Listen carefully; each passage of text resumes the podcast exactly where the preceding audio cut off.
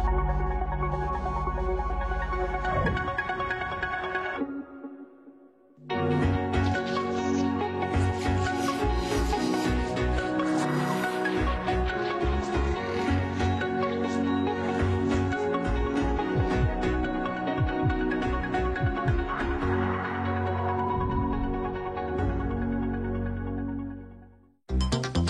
¿Es mejor malo por conocido que bueno por conocer?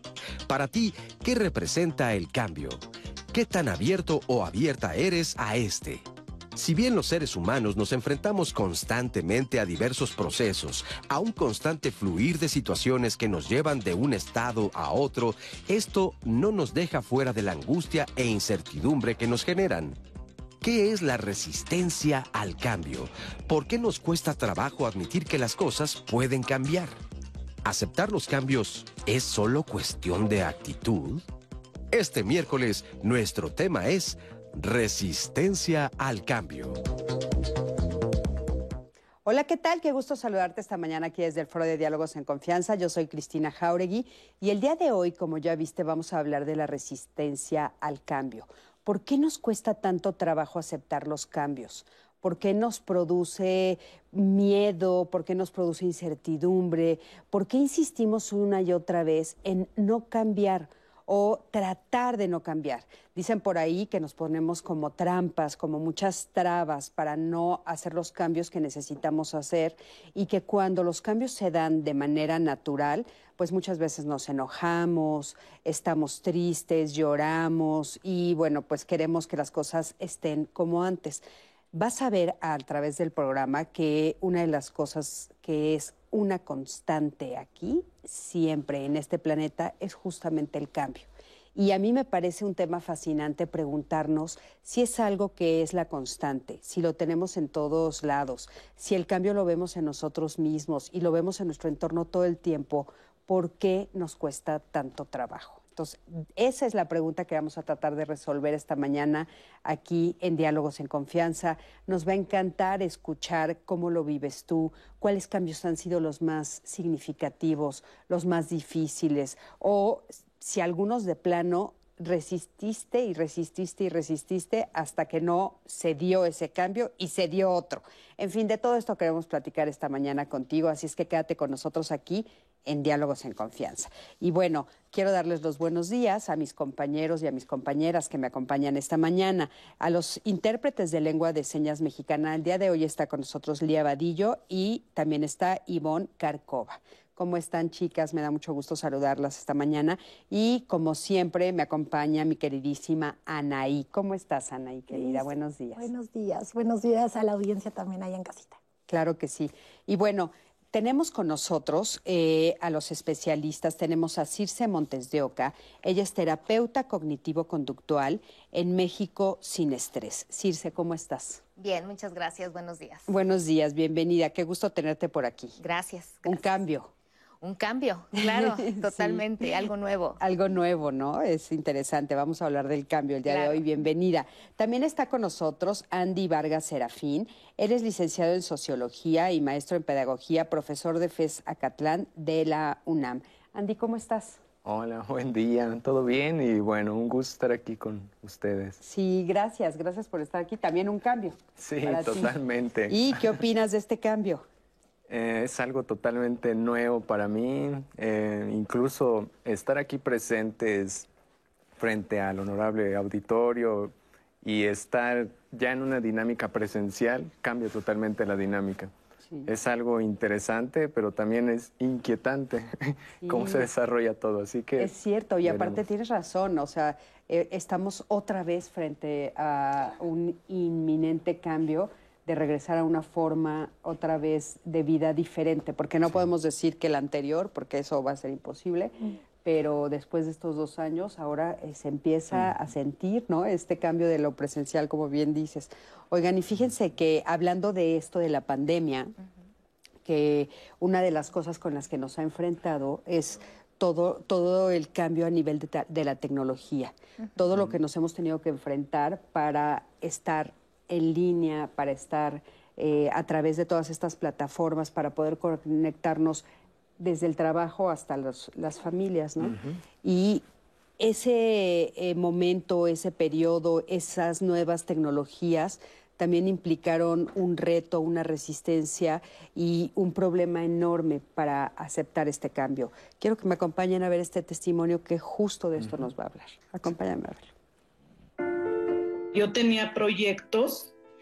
Inicialmente eh, fue muy alentador, pero ahorita, justo cuando entra la pandemia, pues me veo como bloqueada porque veo la tecnología muy, muy acelerada y como que no la puedo alcanzar. Me siento muy, muy resistente de aprender y pues yo no era así. Pero esta, esta brecha es como que siento que exige más, más velocidad.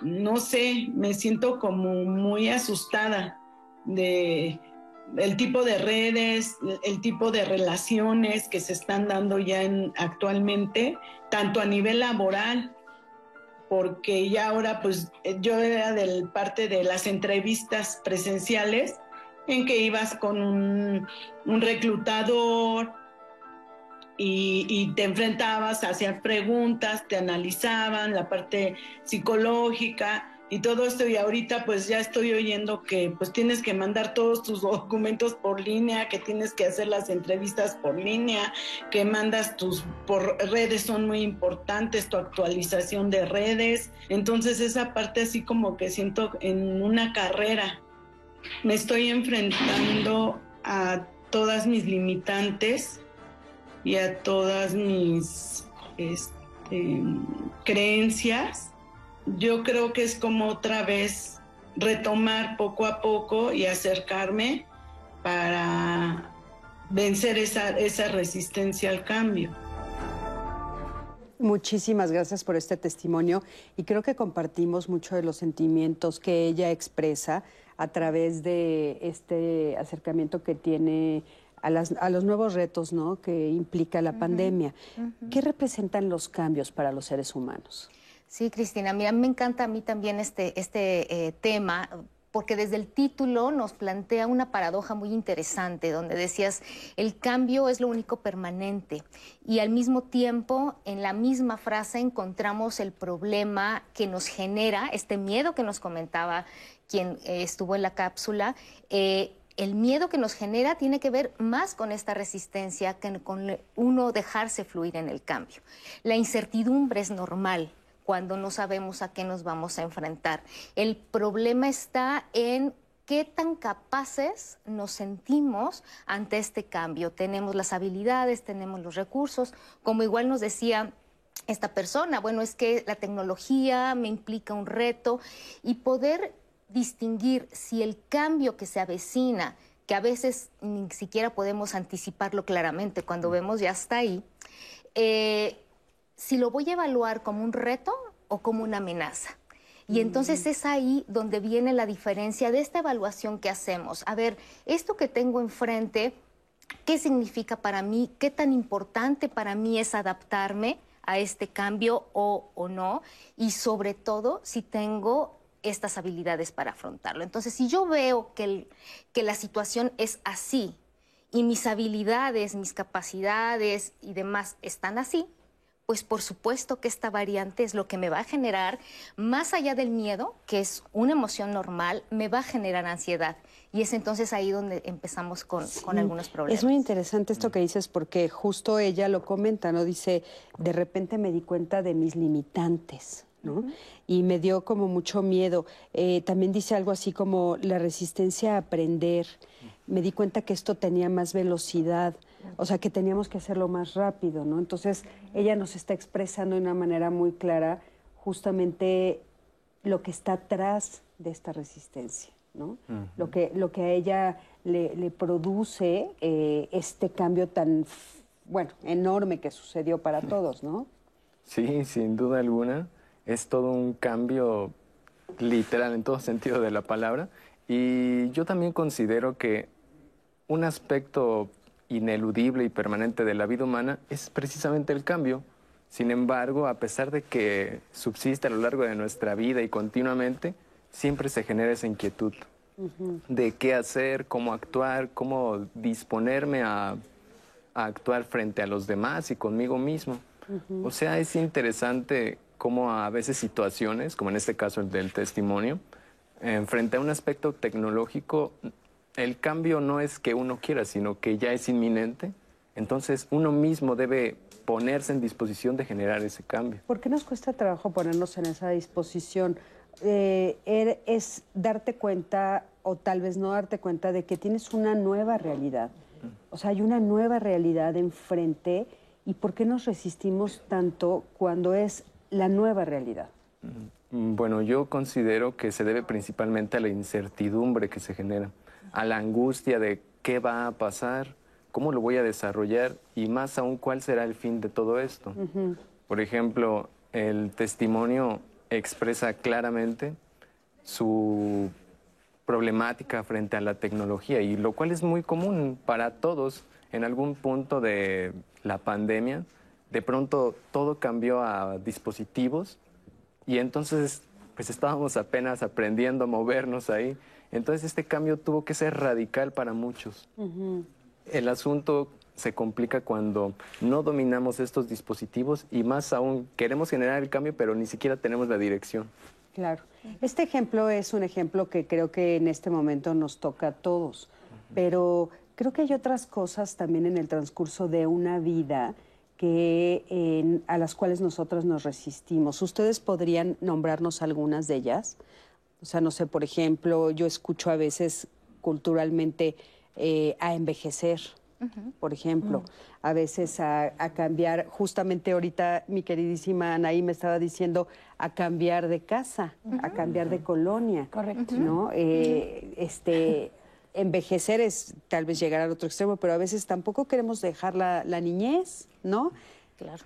Claro, de hecho es en la etapa, eh, la adolescencia, por ejemplo, en donde empezamos a, ubicar como unos cambios muy importantes en donde tengo que decidir qué carrera y entrar a la universidad, cuándo tengo que cambiarme de casa, cuándo decido casarme, cuándo tengo hijos o decido no tener hijos, el nuevo trabajo.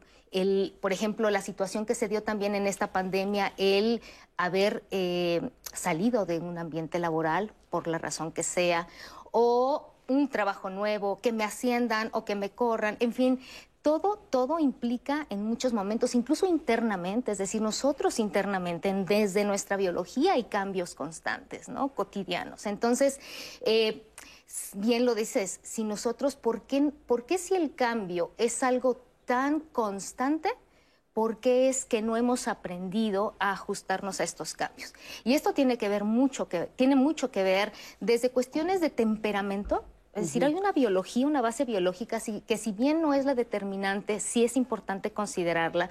Hay cierta predisposición neuroquímica a que haya ciertas personas más introvertidas, más arrojadas al cambio, eh, más reflexivas, más impulsivas. Hay cierta predisposición pero por supuesto que la experiencia que implica desde la familia, desde el modelamiento, lo que veo en mis padres, ellos cómo se ajustan, los mensajes que me van mandando desde que somos niños de o un ambiente muy autoritario, con límites muy rígidos, en donde me plantean un camino muy estrecho, y entonces yo voy aprendiendo que la vida debe ser de determinada manera. Y entonces mi flexibilidad ahí empieza a tener un problema.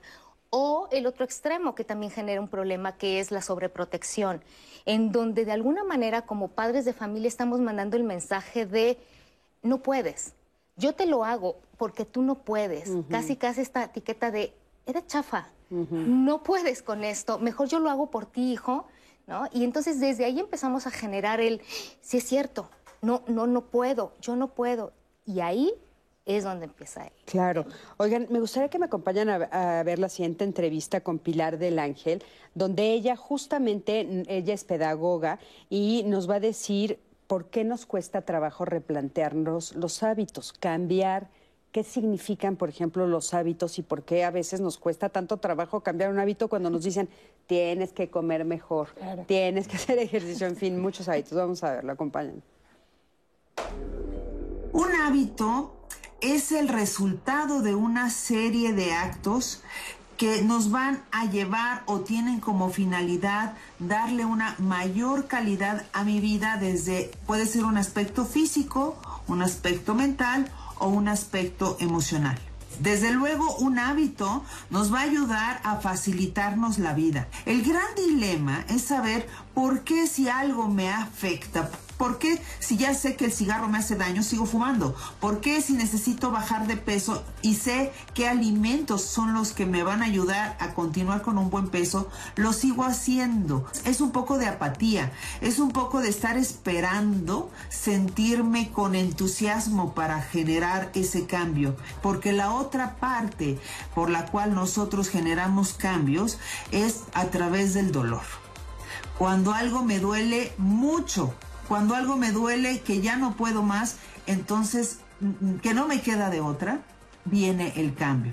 Esperarnos a eso no es lo ideal, pero a veces parece que es lo necesario para abrir los ojos de la conciencia y entonces sí ejecutar esos cambios en nuestros hábitos todos los seres humanos estamos dotados de todos los recursos para hacer cambios. Si no hacemos los cambios es porque tenemos miedo a enfrentarnos a lo que sigue después de un cambio.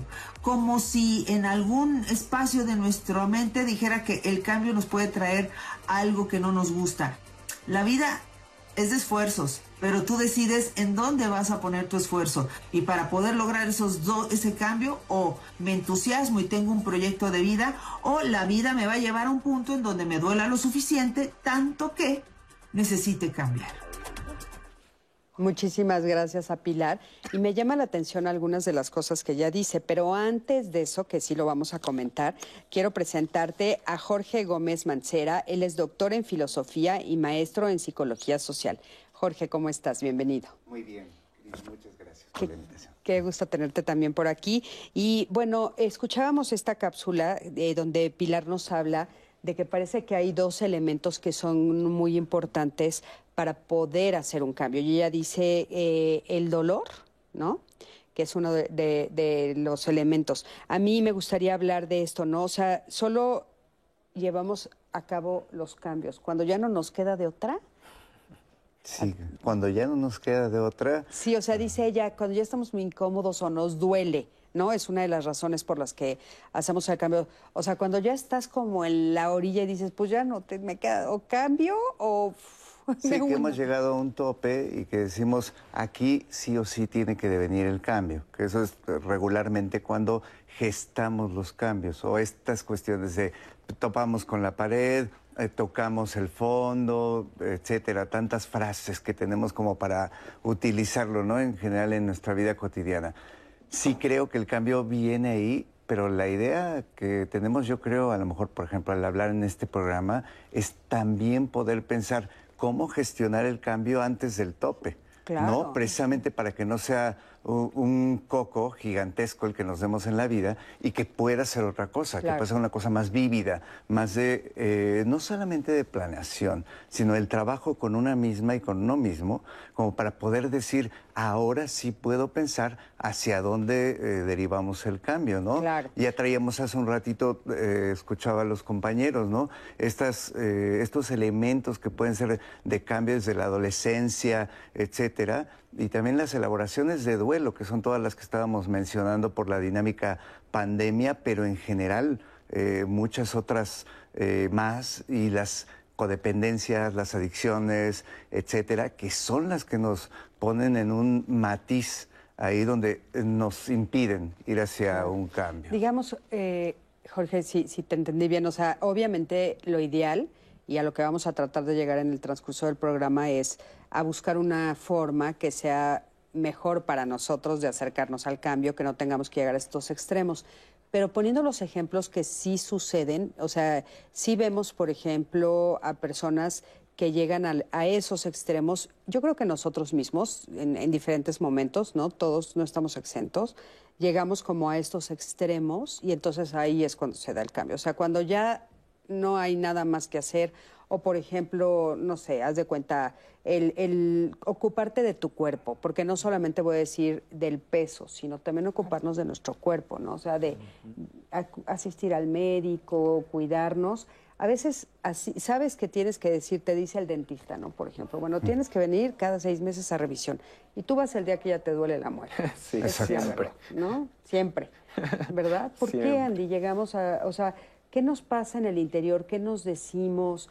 ¿Cuál es el, el diálogo interior que tenemos como para estar acostumbrados a que lleguemos a esos extremos a que son resistencias a los cambios? Sí, sí, sí, sí, sin duda. Y una gran resistencia. A mí me llama mucho la atención cómo el testimonio refiere claramente, existe la noción de dolor, de sufrimiento, y por ello mismo esa resistencia inmediatamente como que se activa, porque sabemos que la construcción de hábitos implica la apertura o la disposición a, a empezar a generar nuevos estilos de vida, nuevos hábitos y más aún un cuidado de sí íntegro. A mí, por ejemplo, me llama mucho la atención, y más ahora en estos tiempos, el aspecto del cuidado de sí. Regularmente esta construcción de hábitos que integran toda la existencia humana, es decir, cuidar nues- nuestro lenguaje, cuidar nuestra conducta, nuestras acciones, todo esto para aperturar nuevos cambios. ¿Por qué?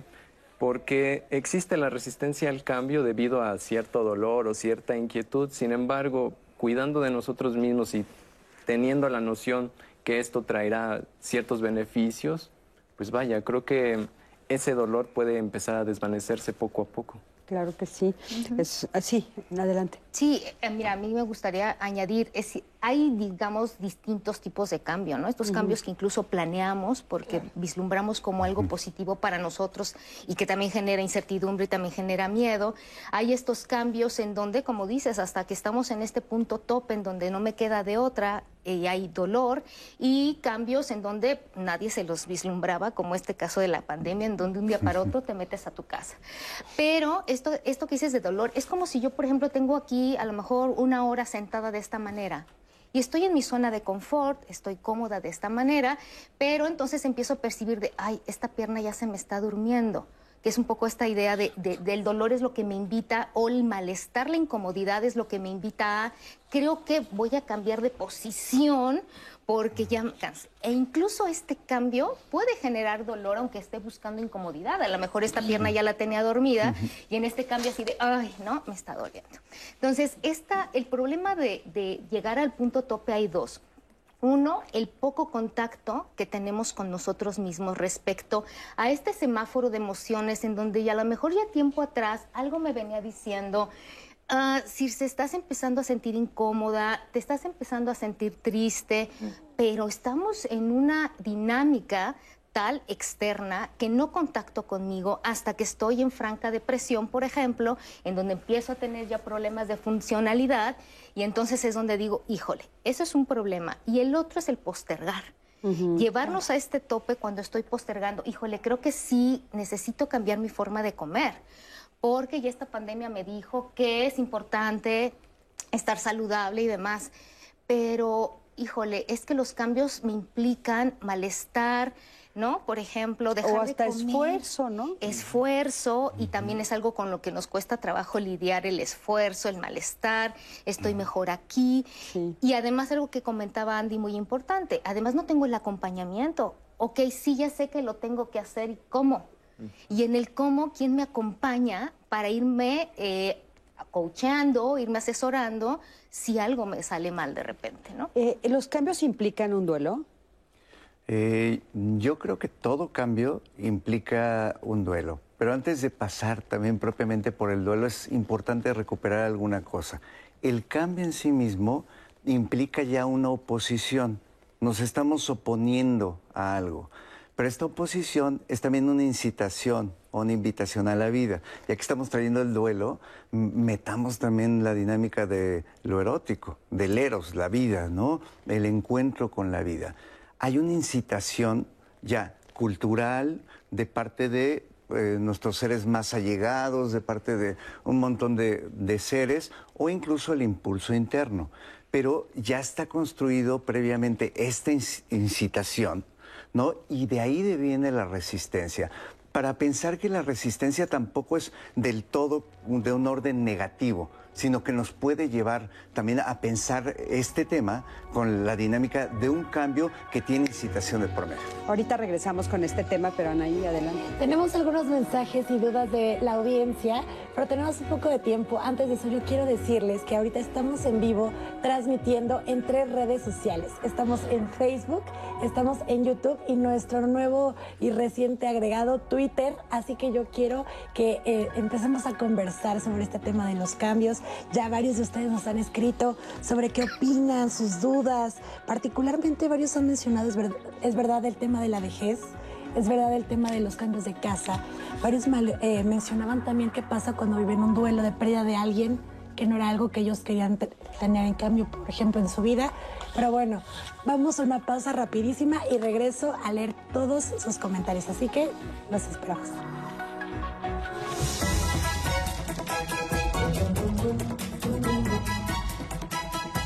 Conocernos a nosotros mismos es importante y muy útil para enfrentar los cambios.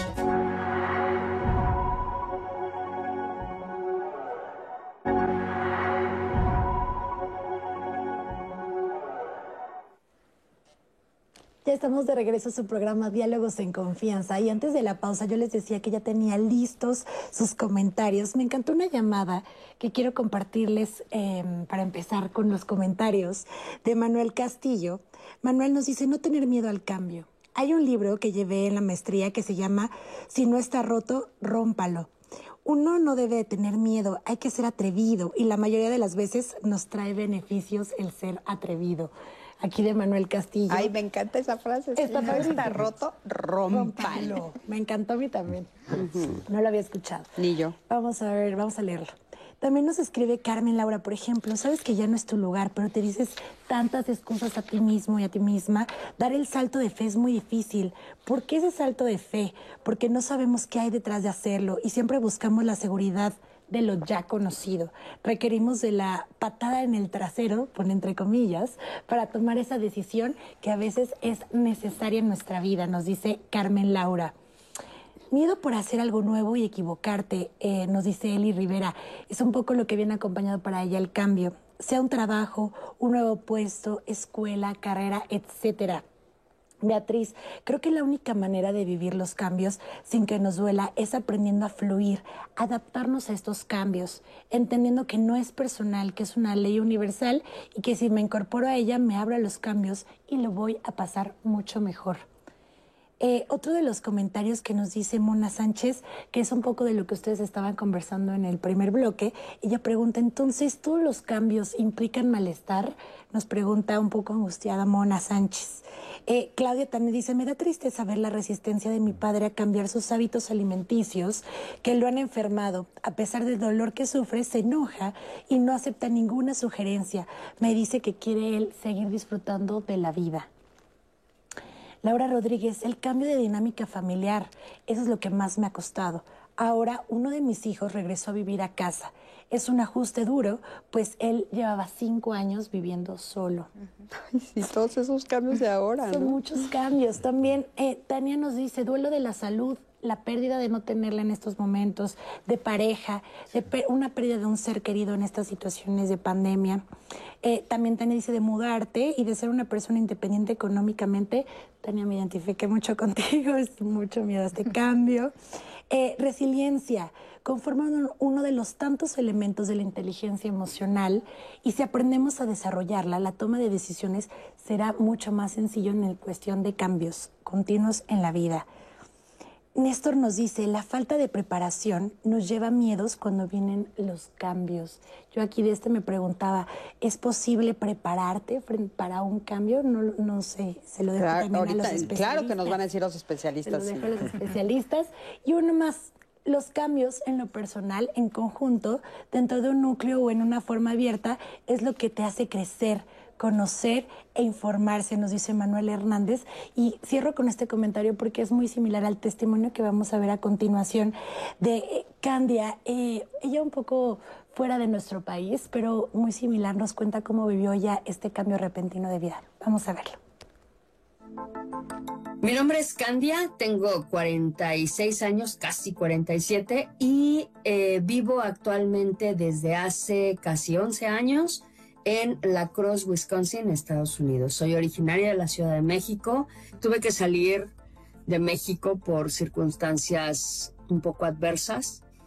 Y después cuando eh, me vine prácticamente a refugiar a Estados Unidos, encontré con otra adversidad que eh, desgraciadamente nunca pensé que iba a experimentar, que fue todos los rubros de la violencia doméstica.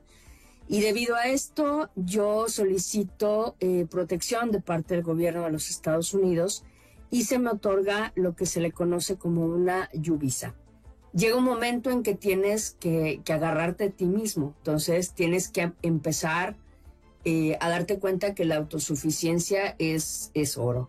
Tenía la ventaja que yo ya conocía gente aquí porque viví con mi pareja y eh, tenía eh, contacto con la comunidad. Eh, era multiempleada, ¿no? O sea, tenía muchísimos empleos y, empleos de, desde lavar casas, digo, sí, lavar casas, lavar bares, pasear perros, cortar, cortar el cabello, o sea, lo que te puedas imaginar. También fui mesera, ¿no? Entonces, todos los los empleos eh, de, carácter obrero, ¿no? Y también, por fortuna para mí, que era una de las, de las condiciones de la visa, era mantener un trabajo profesional. Pero yo sabía que había que seguir adaptándose. Entonces, esto me obligó a, volver a, empezar una carrera. Y en el año 2011 tocó las puertas de la Universidad eh, Estatal de Wisconsin y en mi afán de seguir mejorando y de seguir aprendiendo, entré a estudiar también inglés aquí en el Instituto Tecnológico de la ciudad. Y afortunadamente sí, eh, las puertas se me abrieron. En el 2012 la Universidad Estatal me hace parte de su planilla y hasta la fecha seguimos trabajando en la universidad. Entonces he ido logrando como este empalme, no solamente a nivel profesional, sino a nivel personal. Eh, creo que tiene que ver también en, el, en, los eventos que te han ido formando y que no hay excusas para no seguir adelante, ¿no? Y recientemente, en el 2019, eh, pude solicitar mi ciudadanía, entonces actualmente ya soy eh, ciudadana México-estadounidense. Muchísimas gracias por este testimonio y qué interesante porque nos muestra muchos, eh, muchos cambios al mismo tiempo, muchas cosas que van sucediendo y que de repente pues nos cuesta trabajo enfrentar. Apunté algunas de las cosas también que Anaí nos dijo eh, y hay, uno que me llama mucho la atención también dentro de muchos que dice, todos los cambios implican malestar. Eso, y que lo estábamos comentando tras bambalinas, ¿no? Y pensábamos que la dinámica del cambio no necesariamente implica eh, malestar, ¿no? Nos podía compartir acá un poco hasta Cris, decir realmente cultural, de manera cultural, tenemos la enseñanza o el deber ser de el cambio tiene que ser el mega cambio. Para empezar, pensamos en megacambios y no en nanocambios, microcambios que podamos tener en la vida, que sean chiquitos y que entonces eh, devengan en un cambio realmente potente en la vida, ¿no? Pero sí eh, me parece que no todos los cambios eh, puedan llevar tras de sí un malestar, que pueden llevar un reacomodo, que nos lleve a una dinámica de elaboración de duelo, de perder alguna cosa, porque en todo cambio yo estoy acá y ahora voy a pasar para acá. Hay un presente, aunque sea muy inmediato, que es regularmente el que vivimos en los duelos, eh, un presente muy inmediato que acaba de pasar. Es eh, tan efímero el tiempo que nos eh, distancia de aquello que no alcanzamos a percibir esto. Pero realmente, eh, pues bueno, este cambio sí implica un acomodo, pero no necesariamente tiene que ser malestar. Hasta puede ser encuentro vivo, ¿no? Exacto. Tal vez podemos ponerle otra palabra, tal, tal vez es incomodidad. ¿No? Incomodidad. Tal vez puede ser una incomodidad, pero tal vez no malestar. ¿Cuál, ¿Cuál dirías que es la diferencia entre incomodidad y malestar? Bueno, la incomodidad es estar no cómodo con la nueva situación porque no la conozco. Entonces, esta nueva situación no la conozco y no me siento todavía sentado a nivel ergonómico como para decir, ah, ya llegué aquí a este lugar, ¿no? Entonces, podemos pensarlo como en otro, en otro plano. Es incomodidad me gustó también como una posibilidad para buscar o gestar un plano más ergonómico para estar en, este, en esta nueva propuesta de lo que nos ha llegado, ha devenido el cambio que las más de las veces no lo esperábamos, como comentaba Circe, ¿no? El tema de la pandemia, pues quién lo esperaba, ¿no? De pronto devino y a nivel global y pues no lo esperábamos. Ahora eh, sí, nos tuvimos que acomodar, Sí sentimos incomodidad, incluso aún sí, pero ya cada vez menos, ¿eh? Ya también entendemos eh, por ahí estas cuestiones que algún bebé de algún amigo para salir a la calle ya en lugar de pedir enseñar sus zapatitos, ahora enseña su cubrebocas.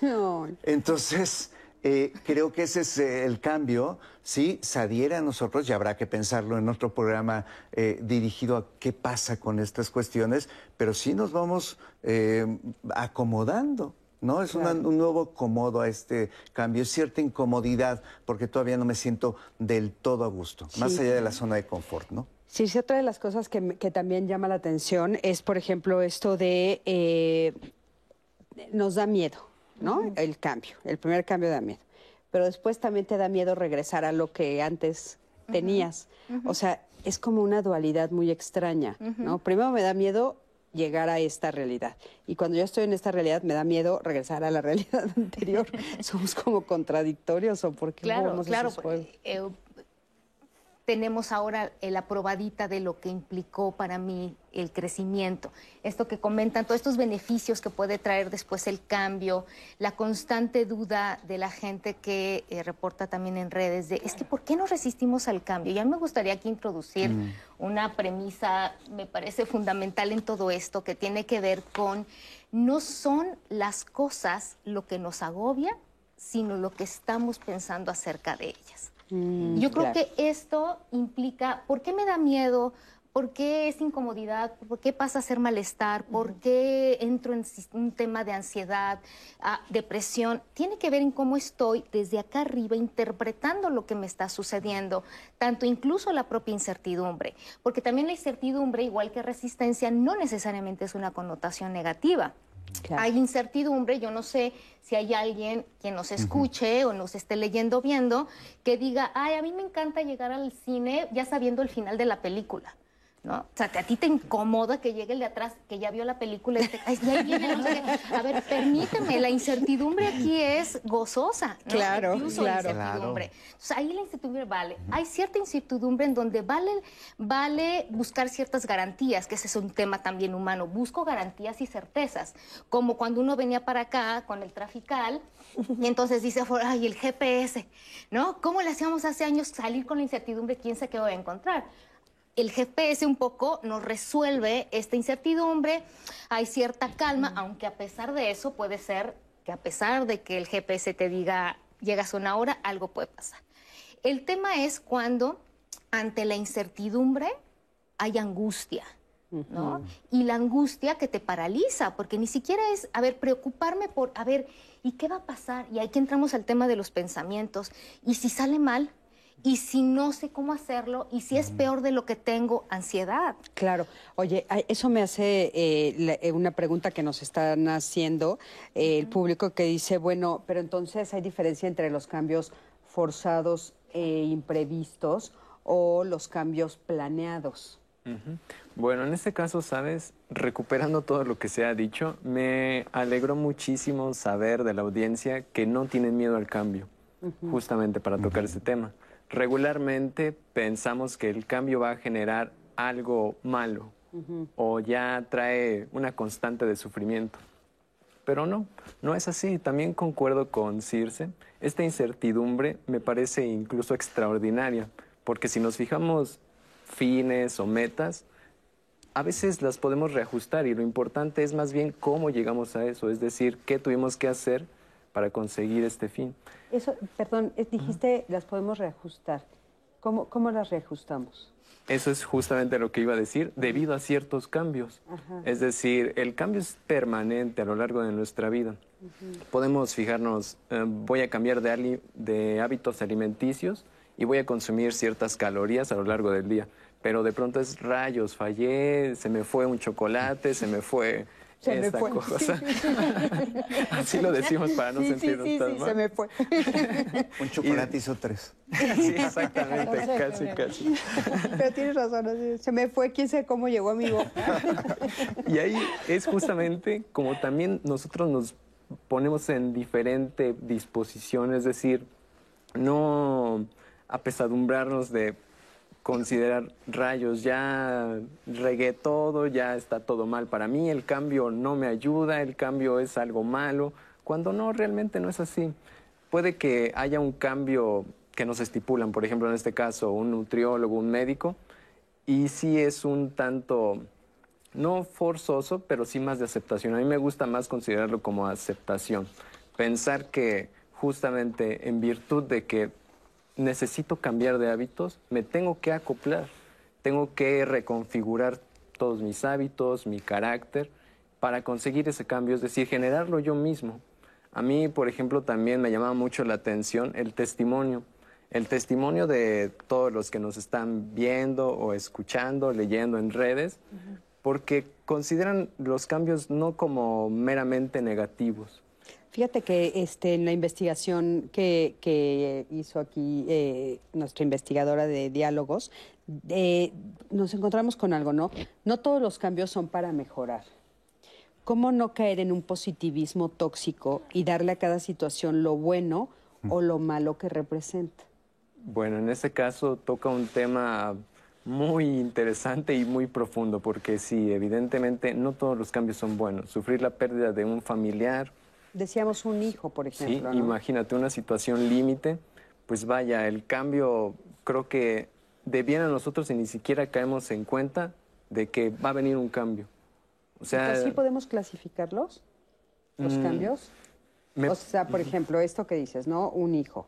O por- te voy a poner otro ejemplo que también hemos visto últimamente, eh, las eh, cosas que pasan en la naturaleza. No sé, una inundación, un una terremoto, y de repente el trabajo de toda una vida es, literal está en el suelo o Sí. desapareció. Sí, en este caso yo considero que sí los podemos clasificar. Incluso uno mismo puede ir acotando ciertos cambios, porque yo también tengo la idea que regularmente representamos el cambio y nos imaginamos un cambio enorme, drástico, cuando no, realmente a veces un cambio es simplemente no voy a consumir un cigarro, voy a dejar de tomar cierto producto de bebida energética o lo que sea, y ya. Y eso nos hace sentir mucho mejor. Por ejemplo, a mí ahora me llama mucho la atención que mis alumnos de la FESA Catlán están ya con la noción de va a generarse un cambio. Y ellos no lo toman para mal, al contrario, están súper emocionados, están muy contentos de regresar a las aulas. Claro, pero Es- no estaban contentos antes. Porque en los, eh, no, Ah, eh, Jorge, en los estudios que, que vimos aquí durante toda, toda, toda esta pandemia, nos, los de diálogos hemos estado aquí al pie del cañón. Y entonces, este, vimos, por ejemplo, toda esta generación de, de jóvenes, sobre todo, lo que nos decían los especialistas era que en este punto en particular los adolescentes y los adultos jóvenes habían sufrido terriblemente. Y los más pequeñitos, pues se les había hecho su sueño realidad. Estar con papá y mamá encerrados, ¿no? Este, en su casa sin ir a la escuela. O sea, era como su sueño hecho. ¿Qué le, qué le pidieron a los Reyes Magos o al Niño Dios o a Santa Claus, a quien le pidan? Y se les concedió. Pero a los más grandes no. Los más grandes fue el, el- el grueso de la población que tuvo más resistencia a ese cambio y que más sufrió y que hasta la fecha estamos viendo consecuencias de depresión y cosas así. Claro. Y además, ahora que preguntabas de la clasificación que podemos hacer de los cambios, mira, antes de pensarlo, creo, como una clasificación, conviene hablar de dimensión. La dimensión del cambio, esa siempre es subjetiva. Eh, alguien puede tener la pérdida de varios familiares y yo he visto una capacidad de resiliencia eh, verdaderamente descomunal que yo quisiera que me la regalaran eh, propiamente los usuarios de la clínica, los usuarios del espacio. Cómo me encantaría tener esa capacidad de la enseñanza enorme, ¿no? La dimensión de estas nuestras eh, pérdidas o estos nuestros cambios. Uno puede ser pérdida de trabajo, otro de estar con mi pareja después de 20 años de no convivir y una pandemia me enseñó que ya nuestra pareja no estaba funcionando. Y me regaló esto y lo que decías, los niños felices de tener a papá y a mamá, pero después les vino un dolor también porque no se los imaginaban peleando todo el día. Exacto. Y, eh, y además, un papá o una mamá regañando porque no entiende lo que está en la tele y mientras tienes que estar contestando al trabajo, etcétera. Fue un mega reto, es un mega reto. aún no hemos terminado de volver a las aulas. Los chavos, como dices, sí están bien contentos, ¿eh? de decir ya, y luego los que estamos eh, en otro plano dando clases y, y demás decimos, a ver, wait, ¿no? Con un poquito más de, de recato, pero eh, pues los chavos ya están ávidos de esta cuestión. Pero esta dimensión del cambio, saber de manera subjetiva cómo me afectó perder algo o perder un alguien o perder una situación o perder un trabajo, creo que para todos es diferente. Y entender la dimensión subjetiva, esa que me pasa a mí de manera exclusiva, creo que es la mejor manera de, abordarlo. Y respetarla, ¿verdad? Tienes y respetarla, y respetarla del otro, ¿no? Porque alguien te podría decir eh, de pronto, eh, bueno, yo perdí un hijo y está en una cosa que tú dirías, no es el mega, super ultra sufrimiento. Y de pronto cuando lo ves con una resiliencia importante, yo he tenido la oportunidad de hacer convivir personas con una capacidad resiliente muy alta en ese instante, porque no vamos a bautizarlos como ya les endilgamos eh, la sábana completa, de decir, esta es su capacidad y ya no hay otra. Este que tiene la capacidad puede hablar con este otro que eh, se le perdió un reloj y que era de dinero, pero era una cuestión económica, pero pues bueno, después de perder un hijo, cuando hablas esto, bueno, se bajan todas las cuestiones y ya no tenemos eh, ningún tema. Entonces creo que sí, es pero tienes razón, tiene que ver con dimensión y subjetividad, ¿no? Y hay que respetar, ¿no? Sobre todo cómo cada quien lo está viviendo y por qué le pone la dimensión que le pone y por qué se acerca a esa pérdida o a ese cambio de esa manera. Así es lo que eh, decía Circe, de los pensamientos que tenemos previamente delante de esto y que generamos angustia. Sí. Sí, sí, sí, que ahorita me gustaría que retomáramos eso porque creo que justamente es lo que motiva eh, estos pensamientos a cómo me paro frente al cambio cotidiano. Pero antes de esto quiero que me acompañen a ver esta cápsula donde vamos a hablar de la impermanencia. Antonio Caram. Eh, Marco Antonio Caram nos va a platicar sobre eh, esta postura, que es una postura eh, muy budista que tiene que ver mucho con la forma como ellos lo viven y cómo ellos se acercan a este mundo en el que todos estamos viviendo y tal vez pues nos puede servir muchísimo escuchar una propuesta diferente acompañada de verla. Bueno, desde la perspectiva de la tradición budista, que como bien saben es una de las más antiguas e importantes tradiciones de sabiduría de la humanidad, se plantea como esencial el, investigar cuáles son las causas que comúnmente propician el dolor, el sufrimiento y la insatisfacción dentro del seno y en el contexto de la vida humana en general. Y una de las causas que se señalan como fundacionales es la resistencia a una condición primaria de la existencia que es la impermanencia. Esto es, el entendimiento en torno al hecho de que todo lo que existe, todo lo que se manifiesta como una apariencia en el mundo de la experiencia, es por naturaleza cambiante, dinámico, opera y funciona en movimiento y constante transformación. Cuando nosotros exigimos permanencia de lo que es impermanente, pues naturalmente se genera una tensión cognitiva entre la apariencia y la realidad, entre la manera en que las cosas son y lo que nosotros desearíamos aconteciese en las mismas, y esa tensión produce ansiedad que se traduce eventualmente en dolor, sufrimiento insatisfacción. Por tanto, una de las condiciones que la tradición budista pues recomienda como fundamentales a cultivar y con las que se pretende el individuo pueda familiarizarse comúnmente a través del ejercicio contemplativo es precisamente con la aceptación de la condición transitoria de todas las cosas.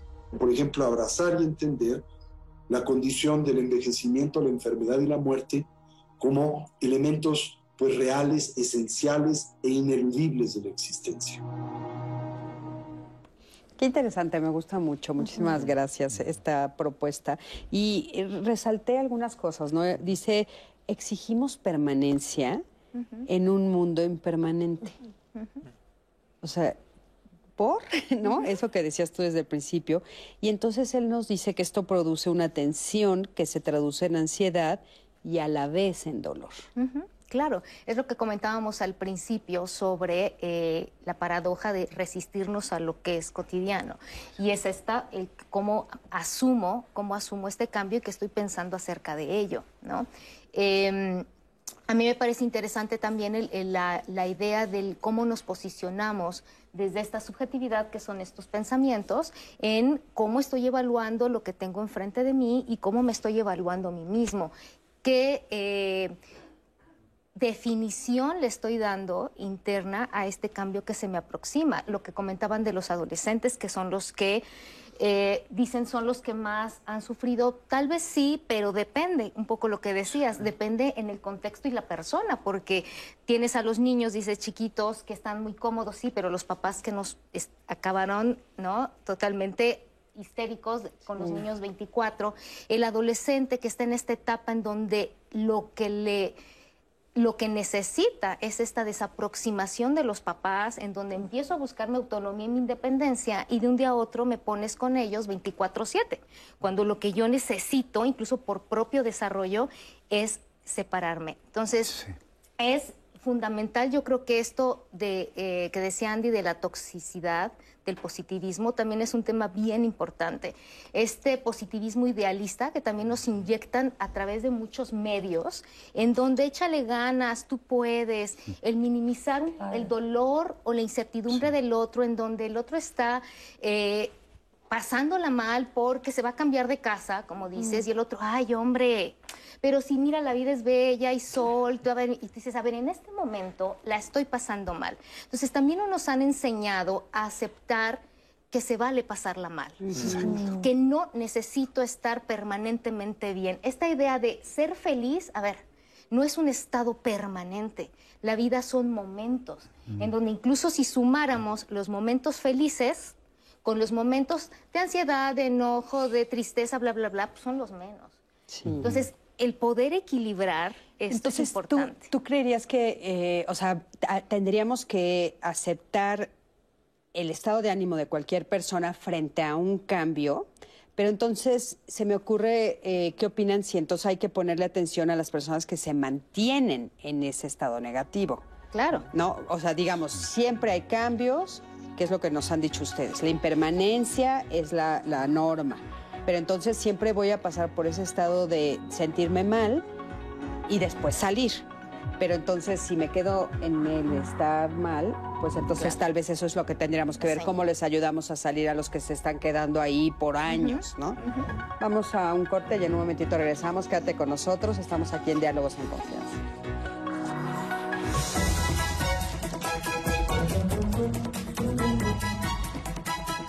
Los cambios surgen y no siempre es posible anticiparlos, por lo que resistirse a ellos no evita que sucedan.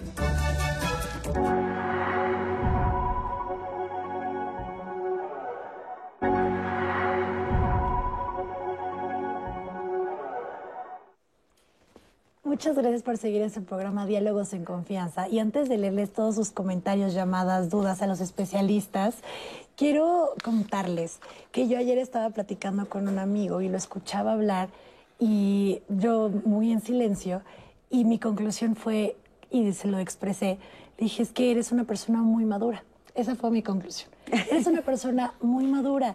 Y justo en esta lectura de lo que vamos a hablar el siguiente miércoles, a eso voy con esta anécdota, es porque, claro, llegan estas preguntas, bueno, ¿y ¿qué significa ser maduro, Anaí? O sea, digo, se lo dijiste a tu amigo, pero ¿qué significa esto? O sea, tengo una lista aquí que nos comparte la producción, que yo dije, bueno, consideramos muchas veces esta parte de madurez, el saber razonar, no meterse en líos innecesarios, tomar buenas decisiones, tener la capacidad de enfrentarse a la vida con una mejor gestión de emociones, ser sensato, sensata, etc, etc, ¿no? Puede haber una lista de lo que nosotras, nosotros consideramos que es ser maduro, pero creo que es momento de cuestionarse qué significa realmente el ser maduro, qué es ser inmaduro, estos cuestionamientos que también será un proceso, es alguna meta por alcanzar, es por la edad, que muchas veces, eh, que esto me sorprendía de mi amigo porque justamente es mucho más pequeño que yo.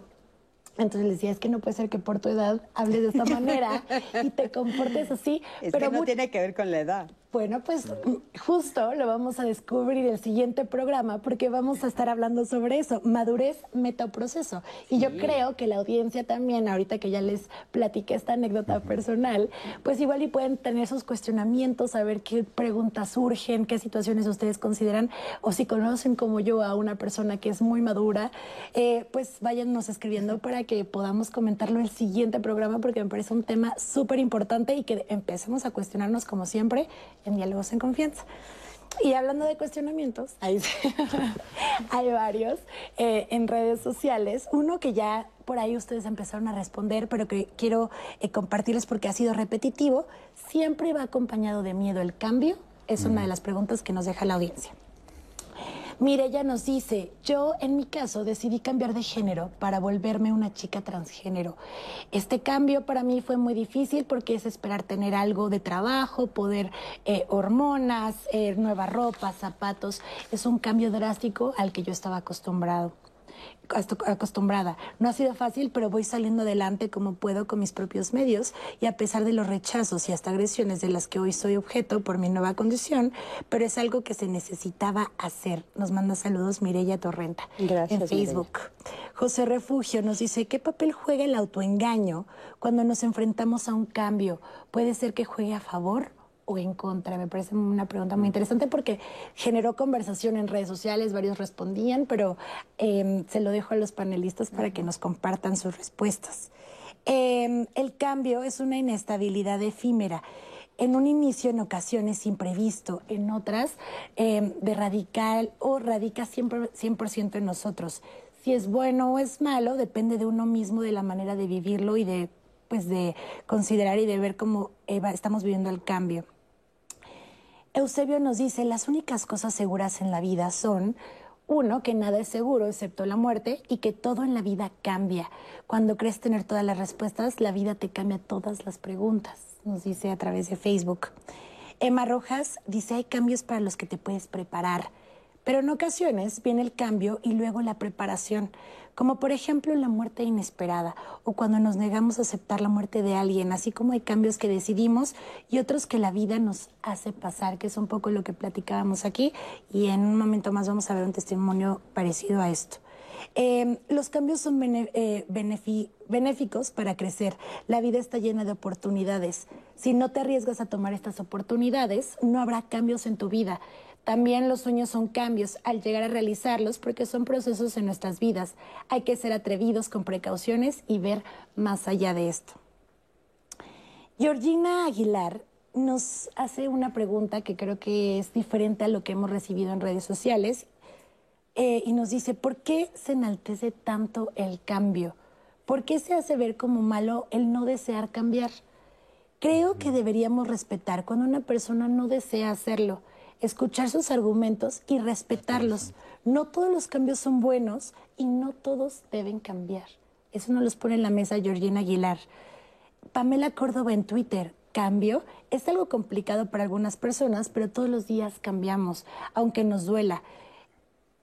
Laura Álvarez, yo tengo resistencia a comer bien y en este cambio de verdad que sí me duele. Por mi salud urge comer saludable, pero siento vacío, ansiedad y em, pues llega la noche y no puedo más. Y como que lo que, pues la verdad sí me da remordimiento, pero no logro realizar este cambio y no me atrevo a hacerlo. Em, Luis Carlos, la famosa zona de confort, la apatía, la postergación, me atrapan y caigo en el conformismo. Nos dice esto, para mí sí es difícil del cambio. Gracias por informar y nos manda muchas felicitaciones. Ofelia, sí me resisto, pero son necesarios. El peor cambio es la aceptación de la vejez. Soy chavarruca y rerruca, pero ya nos dice rerruca y con, la comilla. con singular alegría mi vejez. Disfruto esta nueva etapa de mi vida, disfruto mi vida, mi vejez y mi muerte. Este comentario cierro, pero quiero retomar el que nos mencionaban previamente. Yo les leía esta parte de que no todos los cambios son buenos. Eh, ella nos escribía que justo en la parte de pérdida de alguien, de una persona querida, etcétera, qué sucedía. Y es similar a lo que vamos a ver en el testimonio que tenemos preparado para ustedes. Eh, Marisa Gutiérrez nos cuenta un poco más sobre lo que vivió ella con este cambio.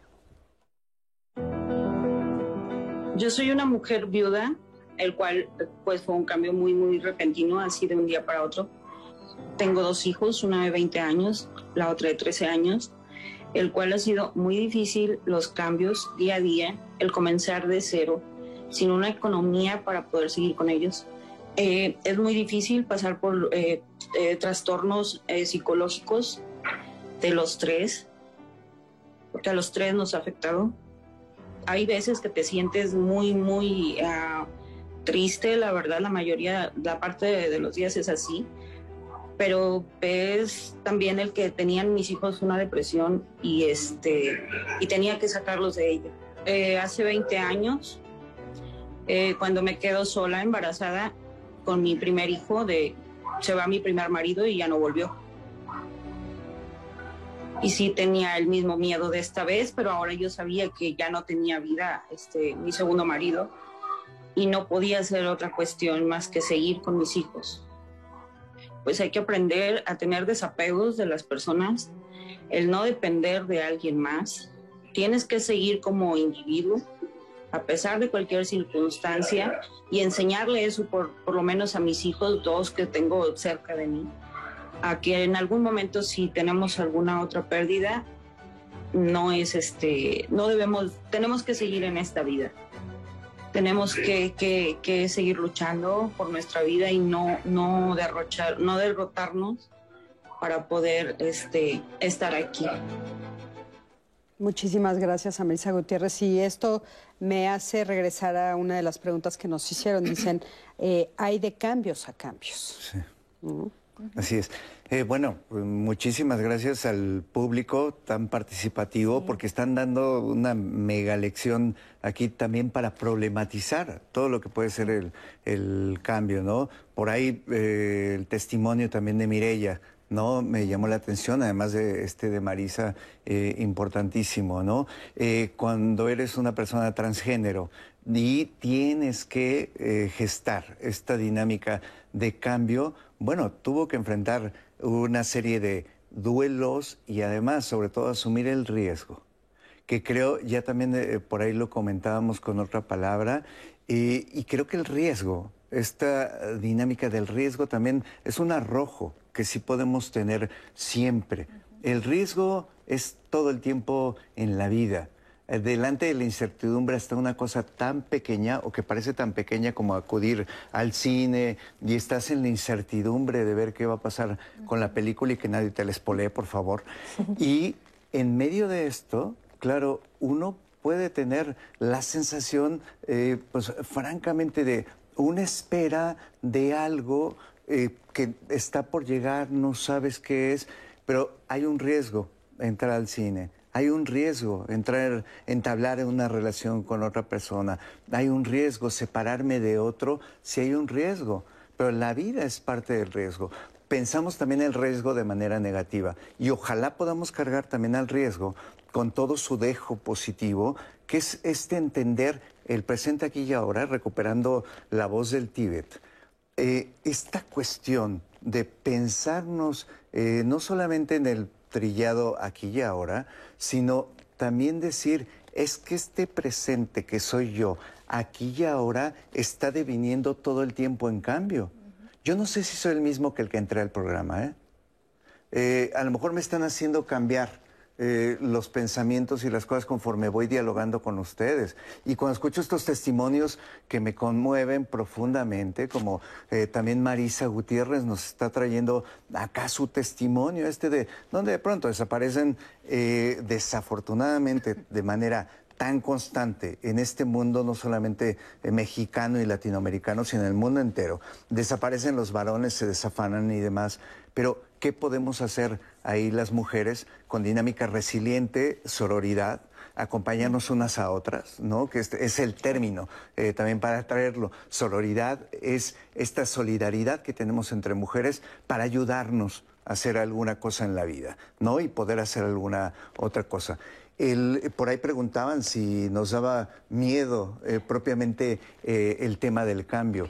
Siempre nos da miedo. En ello estriba el riesgo. Ahora, eh, también hubo otras voces que me llamaron la atención. Por ejemplo, esta última, que no recuerdo el nombre, porque dice, ¿por qué a fuerzas quieren que cambie? ¿no? También creo que ha habido una dinámica muy fuerte, muy, muy fuerte de decir, este como generalizada, como que hay esta nueva moda también de hay que cambiar y tienes que cambiar y tienes que mejorar y tienes que, ¿no? Toda esta dinámica. Eh, tiene pues también igual y un punto, ¿no? De decir, bueno, pues si yo me observo, me gusto, ¿por qué tengo que cambiar? Sí, justamente a mí la opinión de Georgina, que tuvo la amabilidad de ponderar ese punto, me parece extraordinario, porque a veces en todos los medios se nos incita e incluso se nos trata mal si no estamos constantemente generando nuevos hábitos. Ir al gimnasio, comer saludable, eh, leer mucho más, ir a la cineteca. Pero uno de pronto es, mm, vaya, ese no es mi estilo de vida.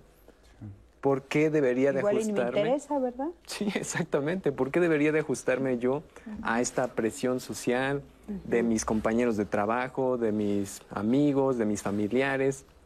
que constantemente me dicen, tienes que cambiar, tienes que cambiar esto, tienes que modificar aquello, cuando yo estoy bien, yo estoy en calma, yo tengo tranquilidad en mi vida. Entonces, ¿por qué necesariamente resulta el cambio ahí forzado? Eso es algo que deberíamos también de comprender. Si bien el cambio es una cuestión permanente, no necesariamente eh, nosotros mismos lo debemos generar o impulsar simplemente porque ya. Exacto. Como que hemos eh, escuchado ahora también algunas voces que dicen, bueno, pues ya, ya, ya toca que cambie yo de pareja. ¿no? O sea, pues cómo toca, según quién o cómo, ¿no? Claro. son todas estas dinámicas, ¿no? Claro, a, mí me pareció también muy interesante esa pregunta de por qué. yo creo que un elemento muy importante de la resistencia al cambio o da ciertos cambios es cuestionarse si este cambio lo estoy vislumbrando como algo que deseo, que necesito o es un debería impuesto desde dentro de mí, es que debo ser eh, un gran ejecutivo, ¿no? Y entonces tengo que hacerlo. O un debería externo, es que debes ser de determinada manera. Entonces, a veces la resistencia tiene que ver con esto. Yo lo que le diría es, no, ¿cuál es el indicador? Tu propio malestar personal, que es como decir, bueno, ¿cuándo busco ayuda? ¿Cuándo, voy a cuando tú lo pases mal?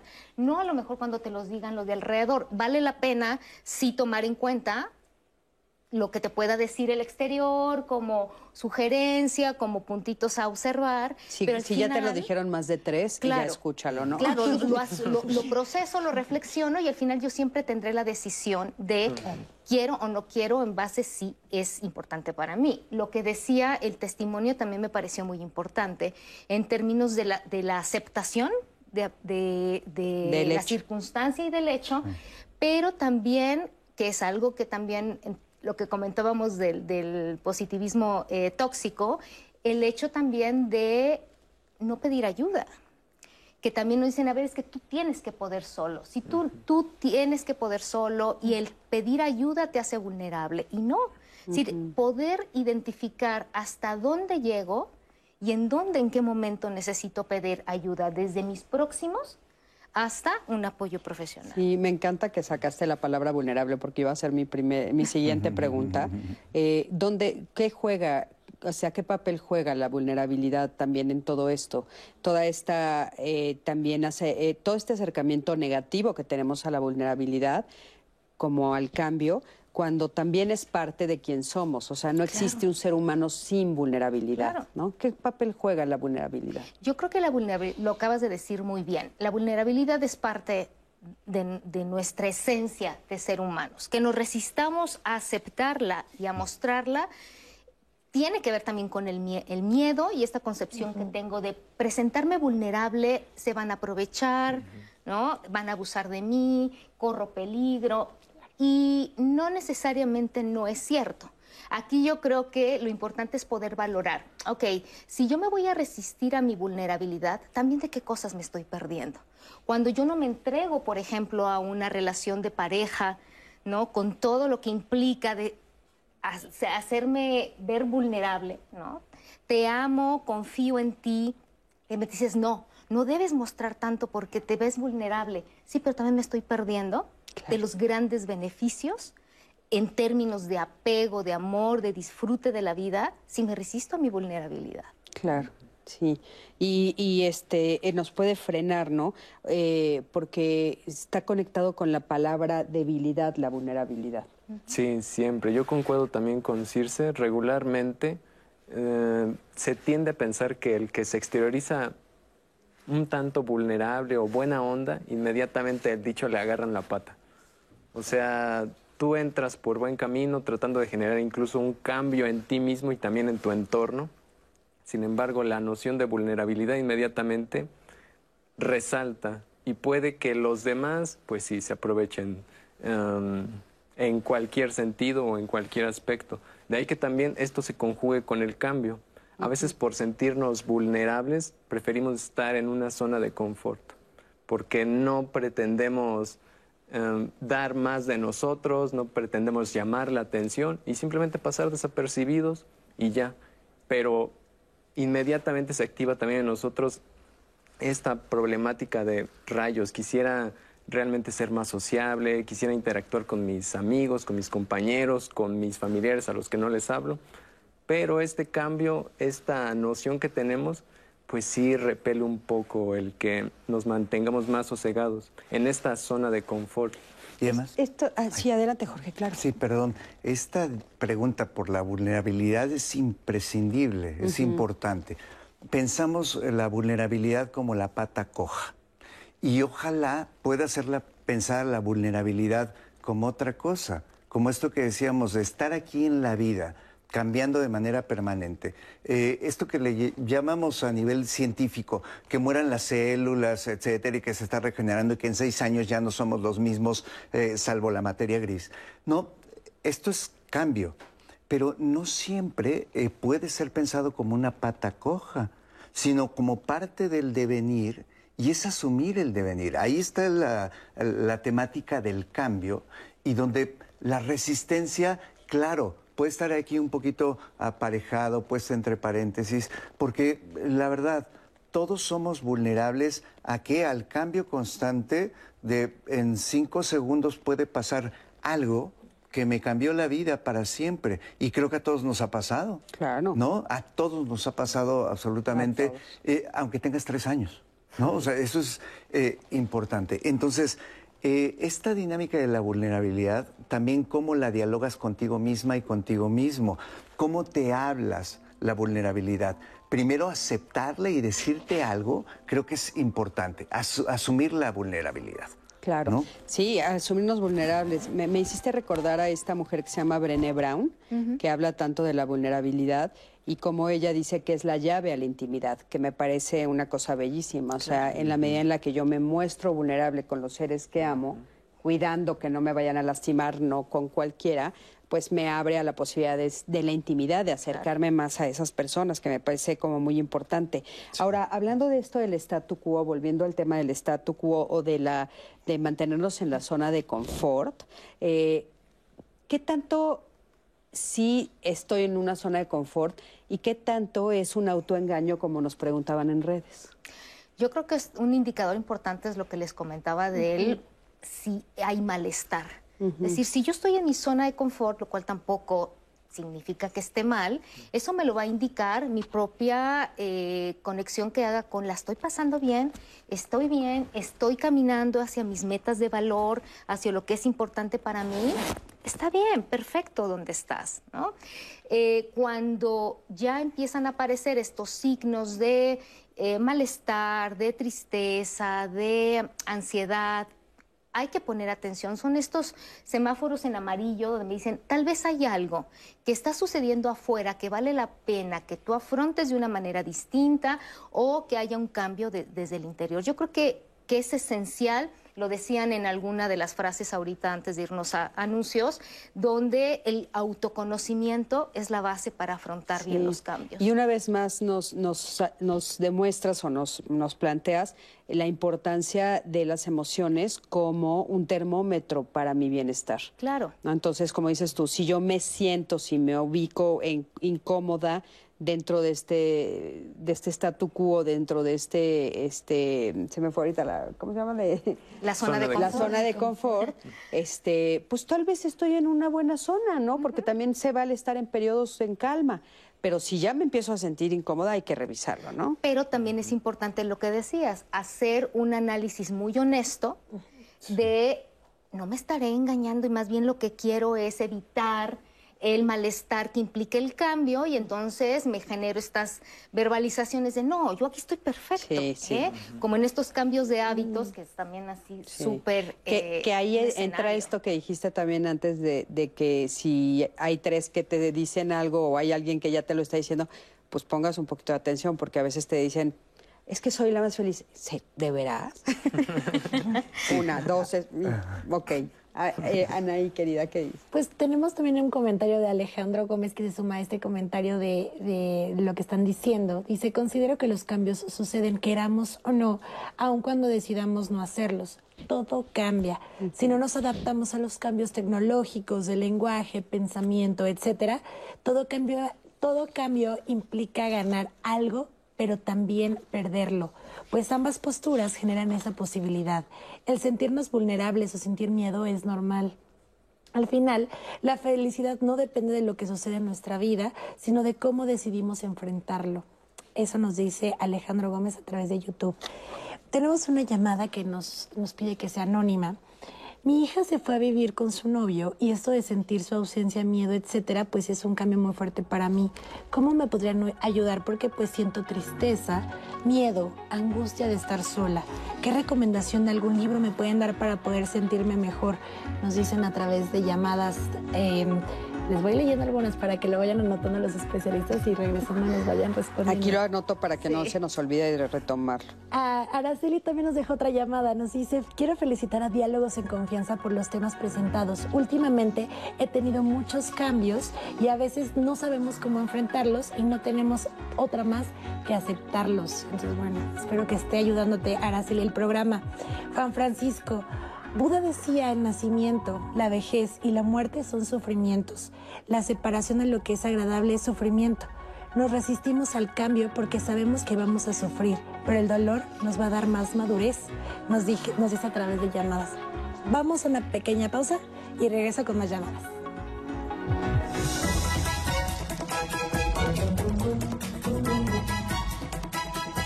Cuando surge el cambio, Evitemos culpar a otros.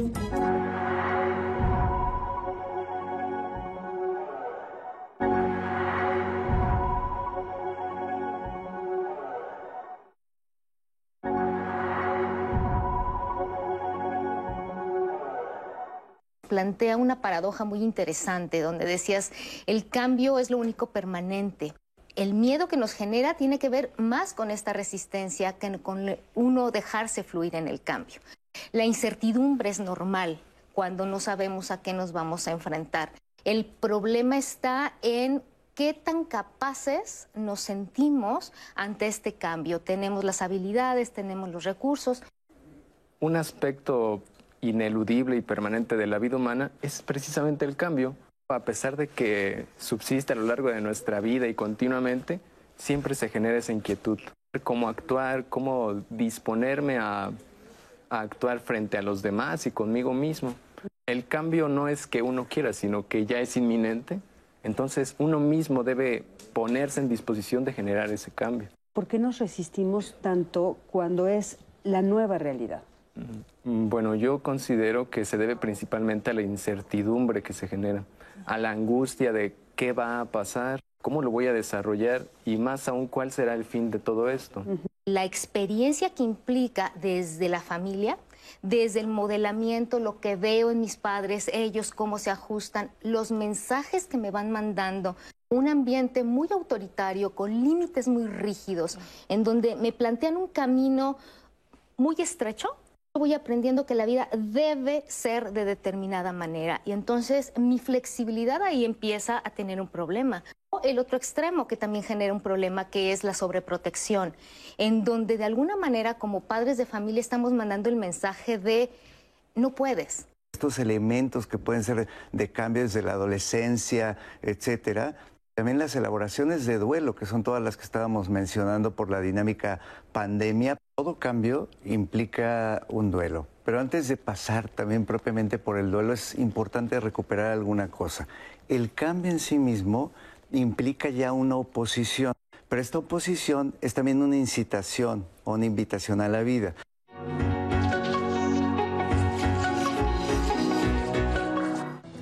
A lo largo del día tomamos un promedio de 35 mil decisiones, Ah, aunque solo seamos conscientes de menos del 5%. Unas 150 decisiones que digamos, estas sí las pensamos, las pensamos bien. Oigan, son bastantes. Y es que día a día nos enfrentamos a todo tipo de decisiones. Algunas sencillas como el sabor del helado que queremos y otras más complejas como si nos arriesgamos a mudarnos de ciudad o país. Sin embargo, los seres humanos atravesamos por situaciones en las que estamos obligados a cambiar la rutina o nuestros hábitos para mejorar la vida que llevamos. Piensen en quien es diagnosticado con diabetes y que debe cambiar su estilo de vida por completo, dieta, ejercicio, o quien padece una adicción y no solo debe desintoxicarse, sino también cambiar sus relaciones sociales. Esto no es nada sencillo, ya que suele actuar en nosotros un mecanismo de defensa llamado resistencia al cambio. Este mecanismo funciona infundiéndonos miedo, miedo a modificarnos, temor a evolucionar, miedo a arriesgarnos a ser otras personas. Pensamos que perderemos lo que ya tenemos seguro como en la fábula aquella en la cual una familia campesina vive de forma miserable y su único sustento es una vaca desnutrida que les da un poco de leche.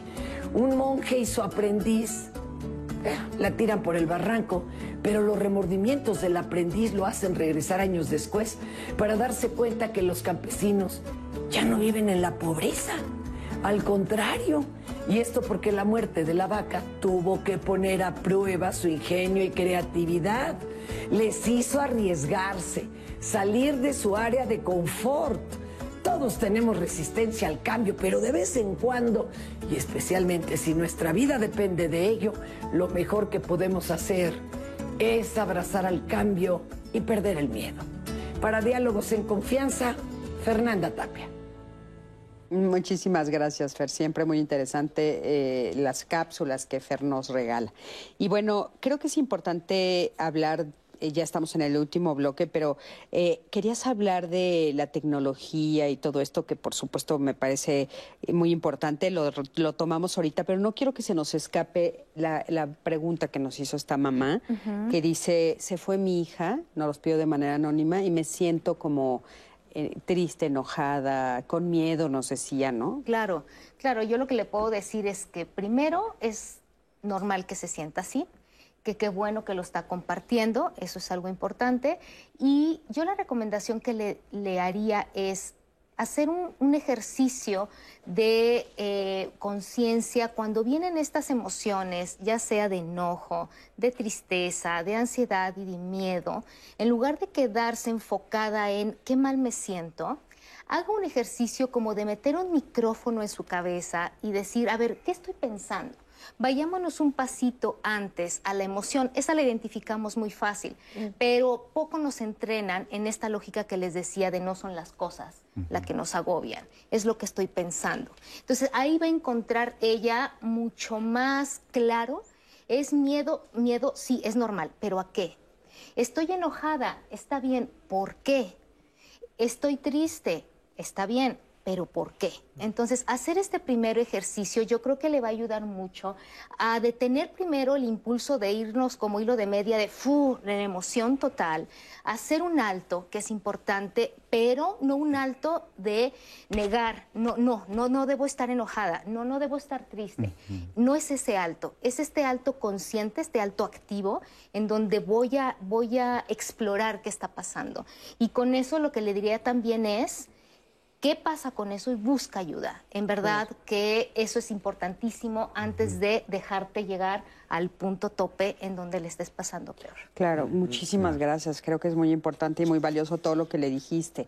Este, Jorge, tú querías decirnos que también hay como esta resistencia al cambio y hay un problema ahí que se junta con todo este cambio tecnológico que hemos vivido en las últimas décadas, ¿no? Así es. Cuéntanos un poquito Así es. Bueno, pienso esto que podemos llamar como sociabilidad, entre comillas, cibernética, eh, porque eh, pensamos que ahora nuestra vida es la relación con una red, la relación con estar conectados, con estar eh, vinculados todo el tiempo a las redes y la verdad es que es eh, preocupante. Hay un autor eh, que se llama Byung-Chul Han, un autor coreano que escribe en alemán y que nos trae varios libros, La Sociedad de la Transparencia, La Sociedad de la Positividad, ya que estamos trayendo la dinámica de la positividad, donde nos están diciendo todo el tiempo, tienes que ser positivo, tienes que hacer esto. Y ahora nos medimos por likes ¿no? Nos estamos midiendo todo el tiempo por likes y estamos recibiendo un bombardeo de información. Uno quiere ver una noticia en su teléfono, mientras en el caso mío, cuando estoy entre pacientes y estás entre uno y otro, quieres ver una noticia y vi 40 anuncios. Este, este bombardeo eh, sistemático eh, y que es una sociabilidad, sí, eh, importante para comunicarnos hoy en día, también nos genera eh, una sensación de estar todo el tiempo generando un vínculo con el otro a través de lo cibernético, pero es un bombardeo donde ya no hay sociabilidad. Ya no hay sociabilidad. ¿Qué tiene que ver, por ejemplo, con la resistencia al cambio? Sí, esta, sí, muchísimas gracias.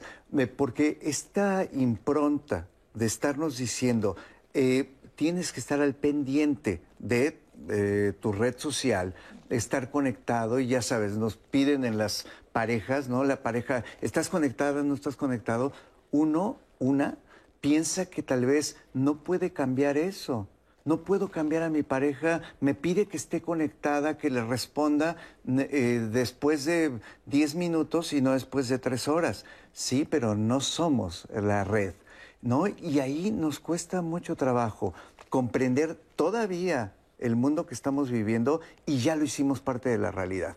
Esta realidad todavía tenemos que, yo diría, y sí que cambiarla, porque eh, la estamos pensando como algo que llegó a nuestra vida, nos impide cambiar, nos hace creer que el mundo ya es de una sola manera, que ya llegamos a una sociedad donde todo este estímulo de estar respondiendo y creer que tenemos 700 amigos en Facebook ¿no? O en la red social que sea.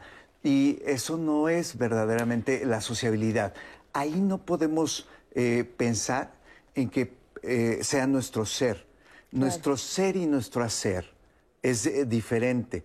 Es un hacer nada más la red social, no nuestro ser. Y lo estamos confundiendo con el ser.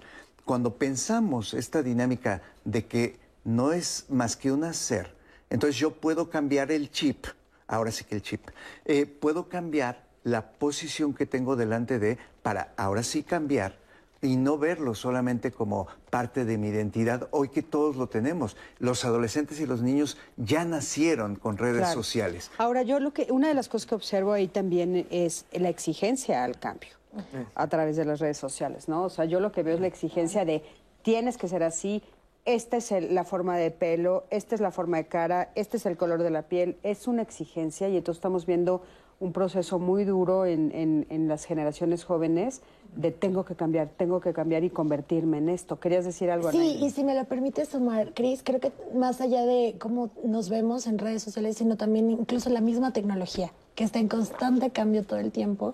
Eh, y hablaban de la pandemia, de cómo se aprendió a usar, por ejemplo, herramientas como para videollamadas y tal, pero justo también esta constancia de ya cambió.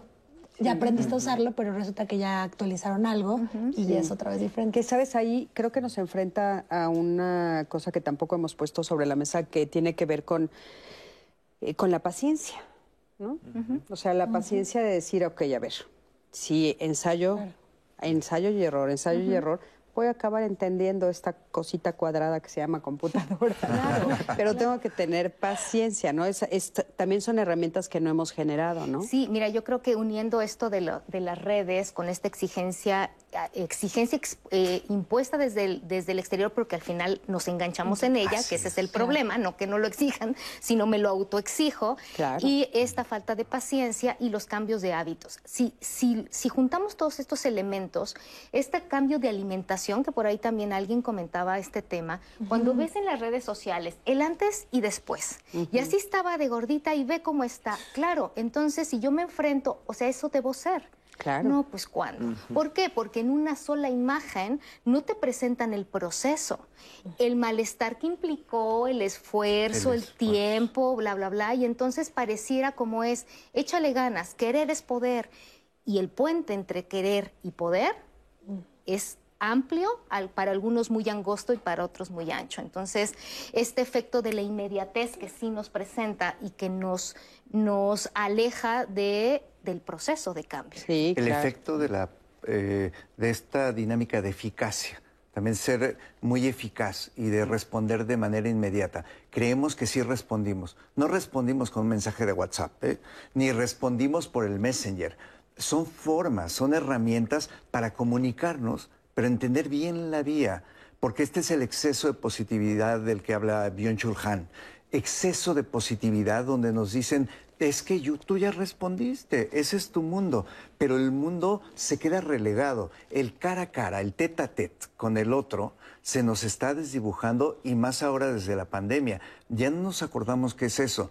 No quiere decir que porque tengamos un cubrebocas, un gel y una mascarilla, no podamos generar un cara a cara, un sentirnos aquí acompañados de manera completa, con toda nuestra energía, con toda nuestra humanidad. Hay muchas formas de ser. No solamente necesito verte la cara. Eh, le podemos aprender muchísimo a las personas con dinámica sordomuda y discapacidades eh, eh, de distinta manera y, o capacidades otras que nos dan una enseñanza enorme, pues vamos a aprovecharlos todos ahora en colectivo. Y la positividad la exigencia constante de las redes sociales de ser alguien social a nivel cibernético es una gran falacia, es una gran claro. mentira. A ver, Anaí, ¿qué nos Nos tenemos justo un comentario que nos dice de la tecnología David Reyes. El cambio provocado en la tecnología y las redes, las actualizaciones, es un cambio hecho a la fuerza como herramienta para seguir consumiendo este tipo de, de plataformas. Cosa que es cierto. O sea, está- eh, eso está hablando de, de- a nivel tecnológico. Tecnológico, exacto. Sí, porque cada, cada año cambia, Cambia, todo y tienes que... Sí, hay un desecho terrible ahí, ¿no? Nos dice, si culpamos a terceros de los cambios que tenemos que enfrentar, es porque no nos hacemos responsables de, que, de lo que nos toca aprender y enfrentar. Y como siempre, el exterior tiene la culpa de lo que me pasa, pone entre comillas, y nos seguimos quedando en la superficie en vez de ir al fondo del asunto. Nos dejan a través de redes sociales. El cambio es una buena oportunidad de aprender, modificar, conducir armoniosamente la nueva etapa. Nos dice Henry Kike a través de Facebook. Sofi, gracias por el tema de hoy. Me cuesta aceptar cambios en mi vida, pues soy mucho de apegos y rutinas. La paso muy mal en el proceso. Curiosamente, al final me doy cuenta que los cambios que hago casi siempre son buenos. Nos dice a Mm. través de Pero fíjate, qué interesante lo que ella nos dice, porque justo es lo que tú decías, o sea, el cambio, el proceso para el cambio, esa es la parte co- donde está el nudo, ¿no? Justo. Bueno, eso es lo que nos describe ella. Eh, José Luis Rosales nos dice a través de Twitter, eh, yo por experiencia en los demás, primero puedo decir lo que veo que es miedo, inseguridad, resistencia, poca, preparación, conformismo, pereza. Y en cambio, en otras personas veo que el cambio significa reto, aprendizaje, desarrollo, oportunidad, crecimiento, pero no todos se acoplan a ese cambio. Eh, eh, perdón que te interrumpan ahí, pero ahí, Andy, justo estábamos hablando del significado que le da. Ahí lo describe perfecto, ¿no? ¿No los puedes repetir? Claro, eh, o sea, él divide este tipo de personas. Es la primera persona que dice que es miedo, inseguridad, resistencia, poca preparación, conformismo y pereza.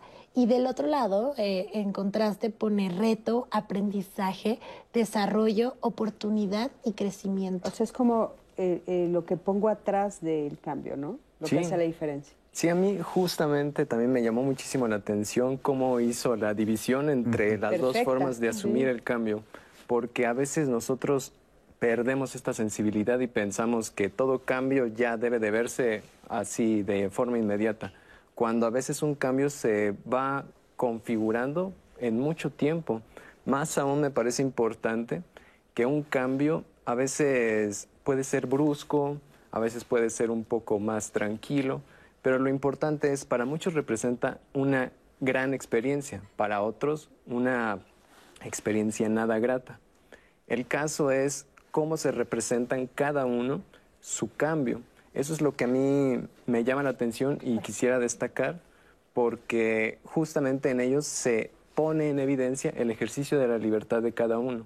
Es decir, la autonomía que tiene cada uno para asumir su conducta, sus acciones y sus cambios, no bajo esta noción de positividad que nos indican por todas partes y más ahora en esta sociedad súper acelerada. En todos los medios escuchamos, tienes que cambiar esto, tienes que cambiar lo otro, cuando no es así. O sea, el tema de hoy fue resistencia al cambio, pero a veces incluso podemos tener esta resistencia a ciertos cambios. Y eso no tiene nada de negativo. Por ejemplo, consumir de forma estandarizada redes sociales para crear un canon de belleza, para crear un canon de vida. O sea, eso me parece que excede bastante la propia condición humana. Y es ahí cuando el cambio, pues más bien deberíamos de tener cuidado hacia dónde lo, lo estamos dirigiendo, cómo nos estamos desarrollando nosotros mismos, porque en ello estamos configurando nuestra subjetividad. Es decir, le estamos dando sentido y de forma íntegra a toda nuestra existencia. Y eso es algo que tenemos que tener presentes. Gracias. El usuario en cuento integral a través de Twitter dice, ante un cambio no sobrevive el más fuerte, sino quien mejor se adapta. Em, también en, en, Twitter nos dejan este, este comentario, el miedo a los cambios es como la marea, nubla tu vista y no te permite ver las rocas sobre las cuales están parado, te puedes estar parado. Así como llegó algo hay que dejar ir. El miedo está en el futuro.